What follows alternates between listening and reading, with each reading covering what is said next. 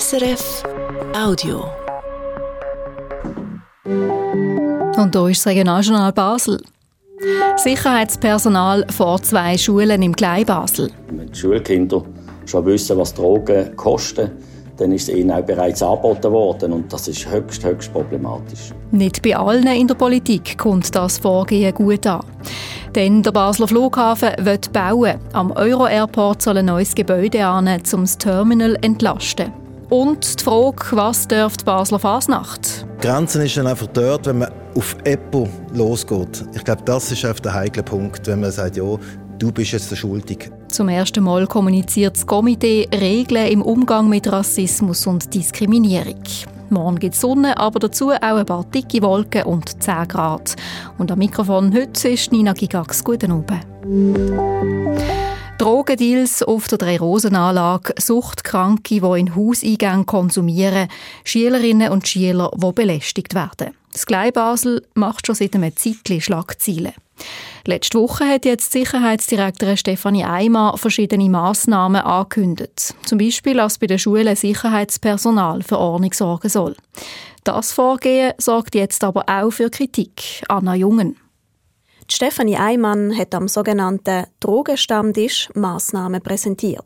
So soll zum Beispiel kurzfristig die Öffnungszeiten und auch die Räumlichkeiten von der Kontakt- und Anlaufstelle von der Suchthilfe erweitert werden, damit die Suchtkranken besser betreut sind. Die aufsuchende Sozialarbeit soll ausgebaut werden und bei den beiden Schulhäusern Theobald Berwart und Drei Rosen soll es Sicherheitspersonal geben.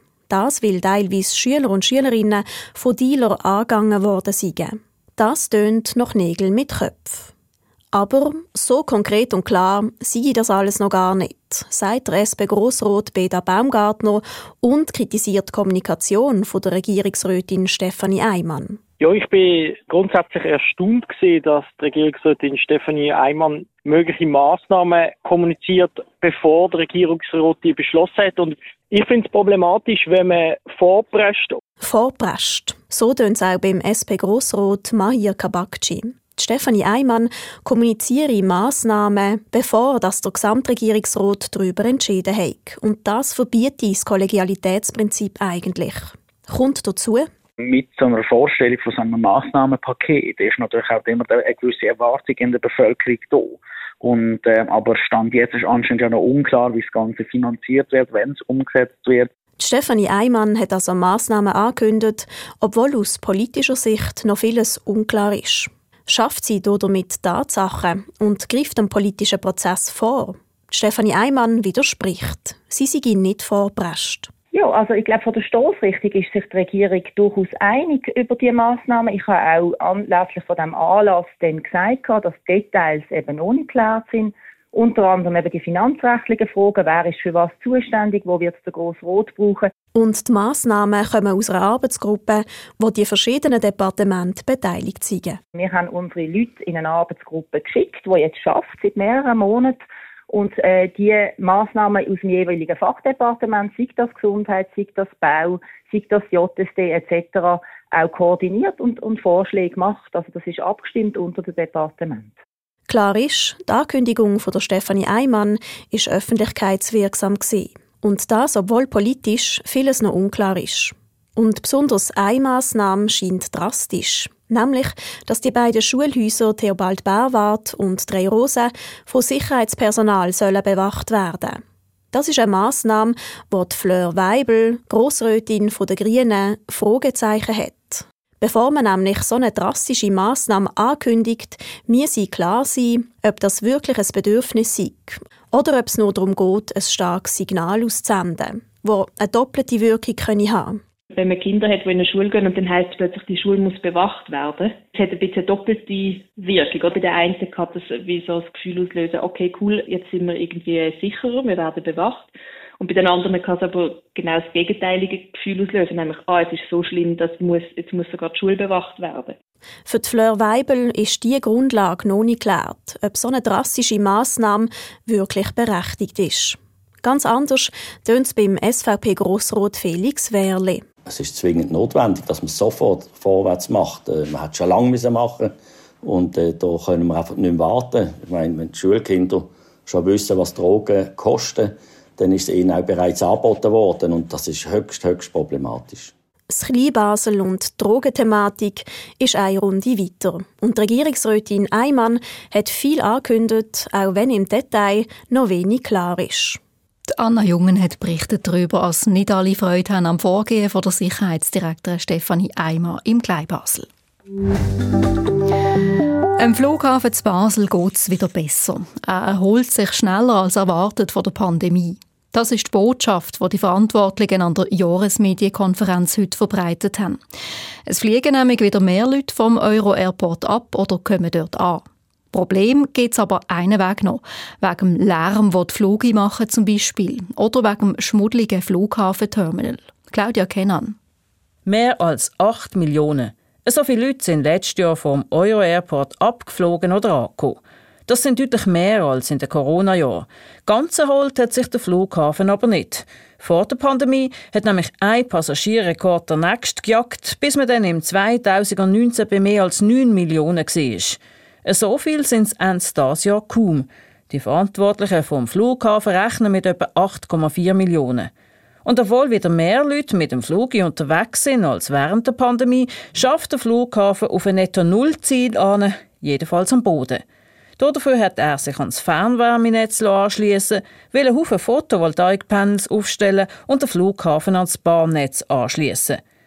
Bis der Zug zum Flughafen fährt, dauert es aber noch mindestens elf Jahre. Außerdem wehren sich viele Umweltverbände gegen den Bahnanschluss. Bauchweh macht dem Flughafendirektor Matthias Sur aber nicht in erster Linie der Zug, sondern der Lärm. Gerade zwischen 11 und dem Viertel ab 11 Uhr Nacht ist der EAP nämlich deutlich zu laut. Der Flughafen hat darum seine Lärmgebühren stark aufgesetzt. Fluggesellschaften, die nach den Zähnen zu oben landen oder starten, müssen viel höhere Gebühren zahlen. Und wer eine Lutzflüge hat, muss mehr zahlen, als wer mit einem Leisligen unterwegs ist. Der Binational Euro Airport ist darum seit Anfangsjahr der teuerste Flughafen in Frankreich und der Schweiz für die Fluggesellschaften, die Sport fliegen tun.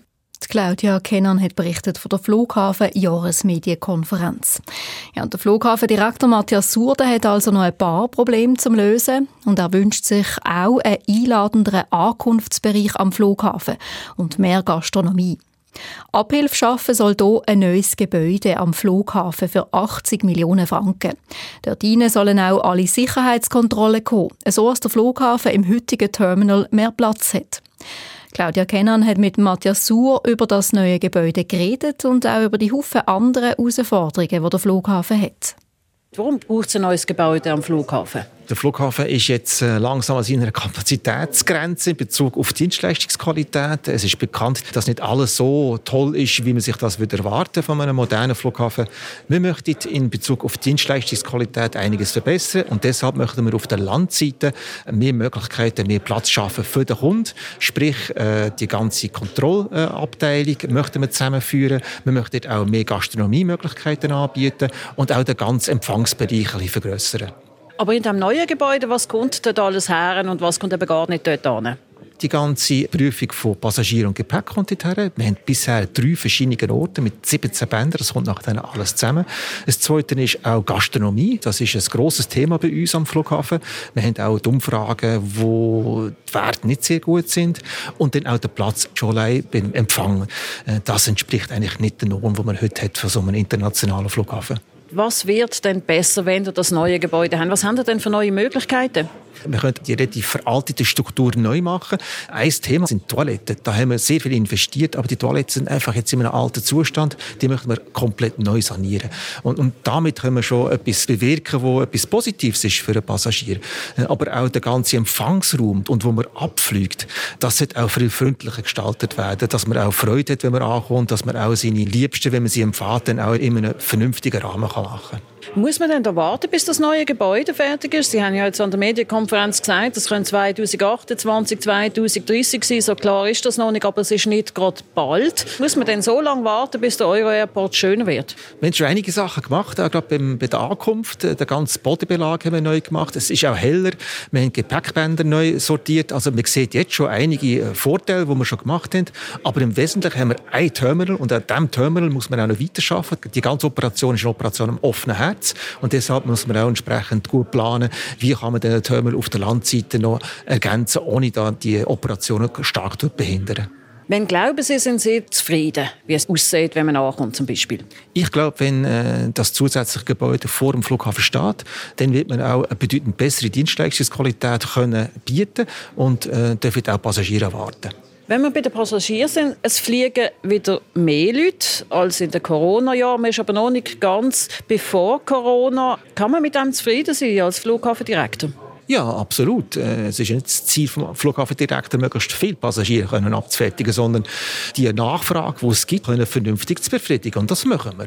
Und wenn es halt 8,1 Millionen sind, wo sehr viel sind für das Jahr 2023, dann machen wir das selbstverständlich.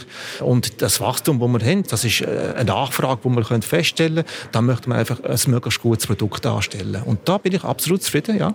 Wer fliegt wieder, wer fliegt nicht mehr? Geschäftsreisenpassagiere haben bedeutend weniger auch, auch als vor der Corona-Zeit. Die Videokonferenzen werden vermehrt benutzt und auch die Spesenreglemente der Grossunternehmungen sind kleiner geworden.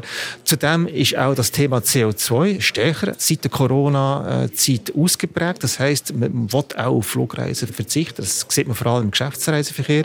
Auf der anderen Seite ist äh, gerade der Verkehr für Angehörige zu Besuch oder Freunde gewachsen bei uns. Das ist äh, stark auch mit den Destinationen, die man heute sieht sieht, wo wir als Nummer 1 sind, Pristina, ist eine typische Destination, die aus dieser Corona-Zeit auch kommt. Man will Verwandte besuchen. CO2 ist ein gutes Stichwort. Sie sind seit bald zehn Jahren der Flughafendirektor. Haben Sie schon jemals an so einer Jahresmedienkonferenz so oft CO2 zum Thema gehabt wie heute? Nein, haben wir nicht. Wir haben ja erstens ein eigenes äh, Engagement, das äh, wir jetzt genommen haben als Verwaltungsrat für die CO2-Neutralität vom Flughafen bis 2030, also für die Betreibergesellschaft. Und wir möchten ja auch unsere Partner mit einbinden. Wie kann man denn das, das Ziel 2050 gemeinsam am schnellsten erreichen? Das ist etwas, das die Luftfahrt stark beschäftigen. Hätten wir vor der Corona-Zeit nicht so stark gesehen. Und jetzt ist das einfach eine zwingende Angelegenheit für die gesamte Luftfahrt und auch für den Euro-Airport. Aber auffallend ist, wenn ihr jetzt die Sachen gezeigt habt, oder? man sieht, was ein Flugzeug am Boden von CO2 rauslässt, man sieht, was ihr selber als Flughafenbetrieb, was die Unternehmen am Flughafen, was es ist, wie man zum Flughafen kommt. Aber das Flug in der Luft wird ausgespart, ist nicht das der große Hebel eigentlich? Klar ist das ein großer Hebel, aber für den Flughafen selber, ein Euro Airport, wo jetzt ein mittlerer Flughafen ist, kann ich natürlich nicht jetzt äh, in Bezug auf die Bestellungen von Grossunternehmungen grossen Einfluss nehmen. Was wir machen, ist Incentivierung von neuesten Fluggeräten, äh, indem wir die äh, entsprechend weniger belasten mit Landegebühren. Das ist etwas, was wir einsetzen, aber das ist nicht die grosse Hebelwirkung, die wir uns können versprechen können, dass die Airlines jetzt komplett CO2-neutral sind bis 2030 oder 2040. Da geht es noch viel, viel länger und da müssen wir noch relativ grosse Investitionen machen, alle Partner zusammen. Bei den Lärmreduktionen da versuchen Sie ja so einen Hebel, dass man mehr muss zahlen muss, wenn man später geht. Kann man so einen Hebel nicht eben auch bezüglich CO2 machen, dass man die Unternehmen vielleicht nicht verpflichtet, aber sich ein bisschen pusht? Das machen wir auch. In Bezug auf den Lärm haben wir vielleicht ein bisschen mehr Hebel bei uns als Flughafen. Aber CO2 ist eigentlich der Hebel bedeutend kleiner als äh, Flughafen in unserer Größe. Bis wann kann man denn, ich sage jetzt einmal, CO2-neutral fliegen? CO2-neutral fliegen, wenn man den Flughafen selber anschaut, äh, sind wir CO2-neutral 2030, aber fliegen, das wird noch eine Zeit lang gehen. Wenn beispielsweise elektrische Flugzeuge oder vor allem Wasserstoffflugzeuge in Betrieb genommen werden, das wird noch, noch Jahrzehnte gehen. Aber das Engagement ist stark von der Luftfahrt, bis 2050 CO2-neutral zu sein. An das halten wir an uns. Hebel haben Sie beim Lärm. Das ist auch ein Thema, das Sie sehr stark beschäftigt. Was sind die wichtigsten Sachen? Seit Februar 2022 haben wir keine geplante Starts mehr nach dem 11. Was wir allerdings sehen, sind verspätete Starts. Und, und da müssen wir noch daran arbeiten. Wir haben gute Erfolge erzielt betreffend Lärmreduktion ab dem 23.15 bis Mitternacht. Starke Reduktion, wahrnehmbare Reduktion, aber nicht zwischen 11 und Viertel ab 11. Da haben wir einfach eine Massierung von Abflügen in dieser Zeit. Und da schaffen wir daran. Das heisst, eine Vorverlegung von Abflügen äh, vor dem 23.00. Wir müssen sie noch weiter verlegen. Wir haben gewisse Destinationen, wo notorisch spät abgeflogen wird. Äh, das ist in London hauptsächlich, Gatwick und Manchester. Da reden wir mit, den Airlines, äh, wie kann man den Flugplan so gestalten, dass die früher losfliegen können. Dann haben wir auch die Lärmgebühren stark erhöht. Auf den 1. Januar 2024 sind die ums Fünffache, bis zum Fünffache jetzt auch erhoben worden und werden verstärkt. Wir sind der Flughafen in, in Frankreich und in der Schweiz, wo die höchsten Lärmgebühren verlangt anbelangt. Haben Sie da schon eine erste Bilanz? Offensichtlich wirken die auch. Sonst hätten die Airlines nicht noch ihre Flüge noch zusätzlich vorgelegt. Die Lärmgebühren sind nicht unerheblich. Natürlich machen die nicht einen wesentlichen Teil aus von den Operationskosten, aber mit einer fünffachen Erhöhung, sechsfachen Erhöhung ist das schon ein Gump, wo einigen Airlines äh, Bauchweh macht. Sie haben sicher viel Erfahrung, eben schon fast zehn Jahre in dieser Funktion, aber ich behaupte, etwas ist eine neue Erfahrung. Bombenalarm, das ist, glaube ich, ein neues Phänomen. Wie erklären Sie sich das? Vier im Herbst, jetzt Anfangsjahr auch schon wieder ein. Was ist da los? Ja, wenn ich das wüsste. Das ist ja nicht nur der Flughafen Basel-Mühlhaus betroffen. Das sind ja hunderte von Alarmen, die reingegangen sind. Flughäfen sind betroffen, wie auch Schulen, Museen, äh, Spitäler. Ist irgendetwas nicht ganz in Ordnung? Ob das jetzt äh, eine Person ist oder ob das mehrere sind, ich kann da keine Informationen. Das sind die französischen äh, Ermittlungsbehörden, die da sind. Ich habe letzte Woche auch gelesen, oder vorletzte Woche, dass da jemand festgenommen worden ist, für mehrere hundert Alarm verantwortlich ist. Für uns als Flughafen möchten wir einfach die Sicherheit für die Passagiere garantieren. Und deshalb tun wir auch die Massnahmen, die von der französischen Polizei angeordnet werden, von der Präfektur, auch entsprechend umsetzen. Aber es ist extrem nervig für den Flughafen, für die Passagiere und auch für die Airlines. Äh, die Verluste sind hoch und äh, in der heutigen Zeit muss man mit solchen Massnahmen rechnen und, mit solchen Fehlalarmen auch rechnen. Matthias Suhr, für das Jahr, was sind so die grössten Herausforderungen, die Sie jetzt bewältigen haben? Einerseits, ich habe schon am Anfang angesprochen, die Dienstleistungsqualität Süfferli Schritt für Schritt zu erhöhen, solange man den, den Anbau noch nicht kennt. Das Zweite ist das Thema CO2 und Lärm. Da müssen wir da noch dranbleiben. Lärm insbesondere, wenn wir da größere Hebel, die wir da haben, als beim CO2-Thema, wo ein globales Thema ist. Da hat der Flughafen nur begrenzt Einfluss nehmen. Das sind im Wesentlichen die beiden grossen Sachen, Dienstleistungsqualität und Umwelt. Das sagt uns der Direktor vom Euro Airport, der Matthias Suhr. Und wir sind bei den Meldungen von heute. Das Baselbieter Polizei warnt vor Telefonbetrug. Aktuell haben wir wieder vermehrt so Fälle. Zum Beispiel hat es in Binningen gerade einen wo ein Rentner einen Schmuck im Wert von 100'000 Franken rausgegeben hat. Die Maschen sind meistens ähnlich. Am Telefon gab sich jemand als falscher Polizist oder falsche Polizistin aus, meistens auf Hochdeutsch. Und die geben dann vor, sie müssen einen Einbruch aufklären und fragen, ob jemand Wertsachen im Haus hat. Basel bei der Polizei sagt, man soll nie Geld oder Wertsachen rausgeben, wenn das jemand am Telefon fordert und auch keine Details bekannt geben über die eigenen finanziellen Verhältnisse. Im Zweifelsfall sofort der richtigen Polizei anrufen, wenn etwas verdächtig ist. Das Baselbiet startet ein sogenanntes Slow Water Projekt. Das hat zum Ziel, dass Regenwasser auf den Feldern nicht so schnell abfließt, sondern eher im Boden gespeichert wird. So als dann, wenn genug Wasser im Boden drin ist, wenn es zum Beispiel im Sommer lang nicht regnet. Das Baselbiet startet das Projekt zusammen mit dem Kanton Luzern. Im Baselbiet soll es so Felder in elf Gemeinden geben. Unterstützt wird das Projekt auch vom Bundesamt für Landwirtschaft. Erste Slow Water Versuche gibt es auch schon im Moostal zu riechen. Und 125 Jahre der Geburtstag feiert das Amt für Wald bei der Basel das Jahr und zwar über das ganze Jahr verteilt. Jeden Monat werden Jubiläumsbaum präsentiert, wo mindestens 125 Jahre alt ist, heisst in einer Mitteilung vom Amt. So soll in diesem Jahr auch die Bevölkerung den Wald neu entdecken. Schließlich ist es alles viel schwieriger, den Wald zu schützen, wo die Leute ihn zunehmend brauchen als Erholungsraum. Heute haben die beiden Regierungsräte Tommy Jourdan und Kasper Sutter aus den beiden Basel den Auftakt gemacht und zusammen der erste so Jubiläumsbaum präsentiert, das zu Münchenstein.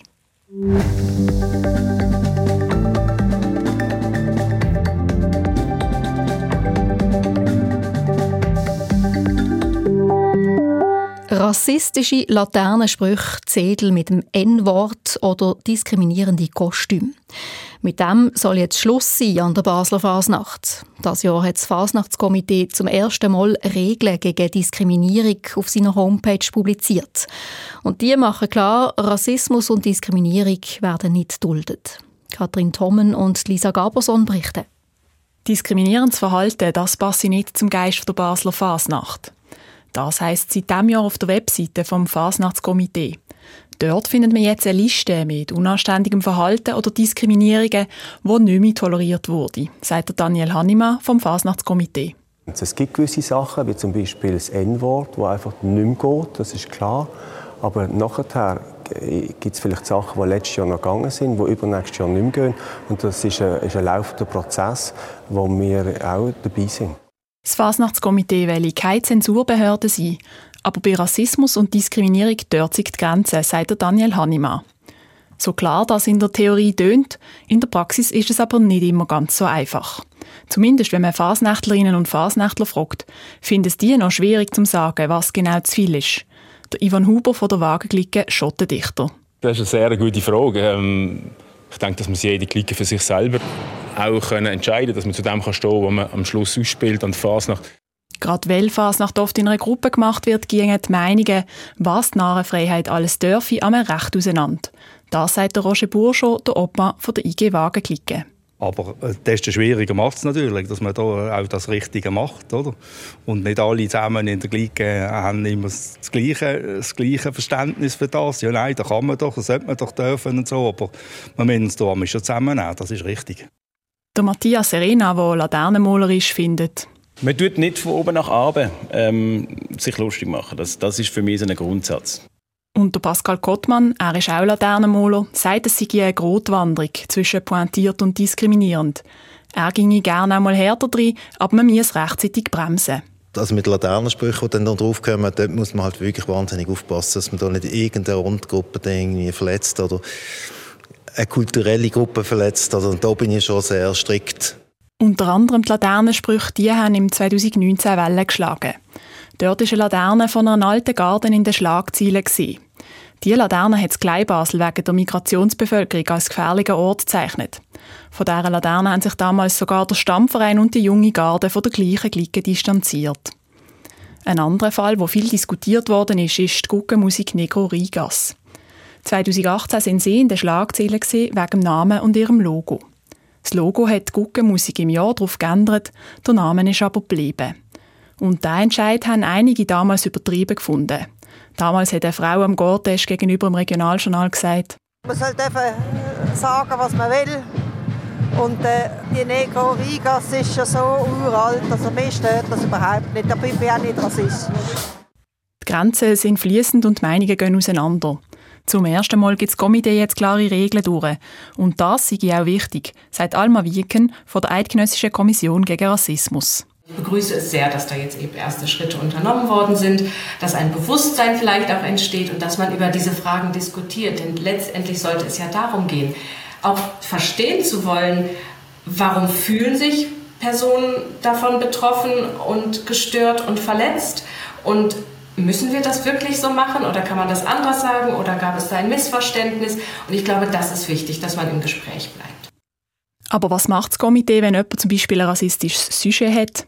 Sie können höchstens direkt eingreifen, sagt Daniel Hannemann vom Fasnachtskomitee. Das Einzige, was wir machen können, ist Empfehlungen abgeben. Das haben wir jetzt gemacht. Und das andere, was wir machen können, ist, dass wir natürlich in der Bewertung der einzelnen Klicken gute und schlechte Noten geben können. wir haben es immer bei Sachen, die uns nicht gefallen haben, und das sind zum Beispiel rassistische oder diskriminierende Sachen, haben wir schlechte Noten gegeben. Und das hat dann natürlich zur Folge, dass man weniger Subventionen, dass man weniger Geld kriegt. Wie das Geld genau aufteilt wurde, sagt Daniel Hannemann aber nicht. Das sei das bestgehierte Geheimnis der Basler Fasnacht, sagt er. Strengere Konsequenzen wie ein Ausschluss aus dem Gortesch sei aber noch nie nötig gewesen. Katrin Thommen und Lisa Gaberson über die neuen Vorschriften vom Fasnachtskomitee.